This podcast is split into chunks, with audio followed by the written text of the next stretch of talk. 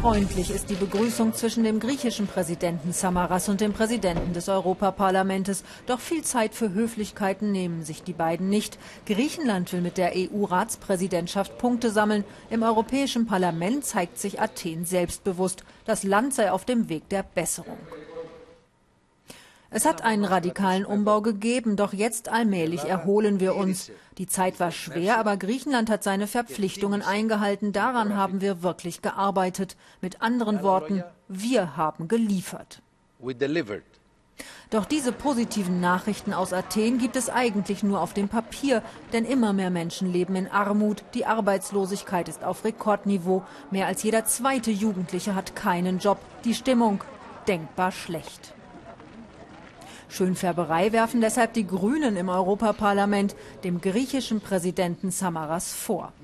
Ich glaube, es ist ein großer Fehler, Herr Samaras, dass Sie hierher kommen, so wie Sie auch vor einiger Zeit nach Berlin gegangen sind und sagen, alles prima, die Reformen laufen, äh, das, was ihr von uns in Griechenland verlangt, das ist erfüllt.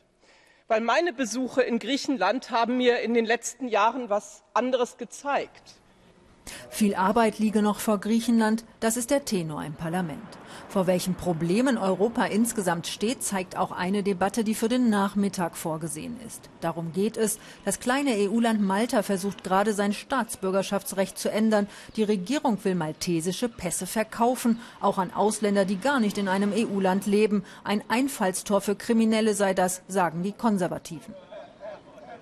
Wir dürfen nicht akzeptieren, dass einzelne Staaten solche Wege gehen. In Malta ging es zum Beispiel darum, die Liste der Neubürger dann sogar geheim zu halten.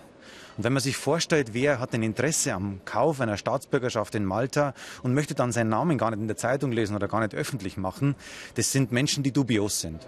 Als Europaparlamentarier will Manfred Weber nun Druck ausüben auf das kleine Land. Über Maltas Motive kann er nur spekulieren. Von außen betrachtet steht man unverständlich vor diesen Vorschlägen und deswegen brauchen wir die Diskussion. Äh, offensichtlich äh, braucht Malta Geld. Äh, das kann, der, kann nur der einzige nachvollziehbare Grund sein. Europa ist noch längst nicht so weit zusammengewachsen, wie es sich viele Abgeordnete wünschen. Zu viele Länder, heißt es hier auf den Gängen, würden mehr im eigenen als im europäischen Interesse handeln.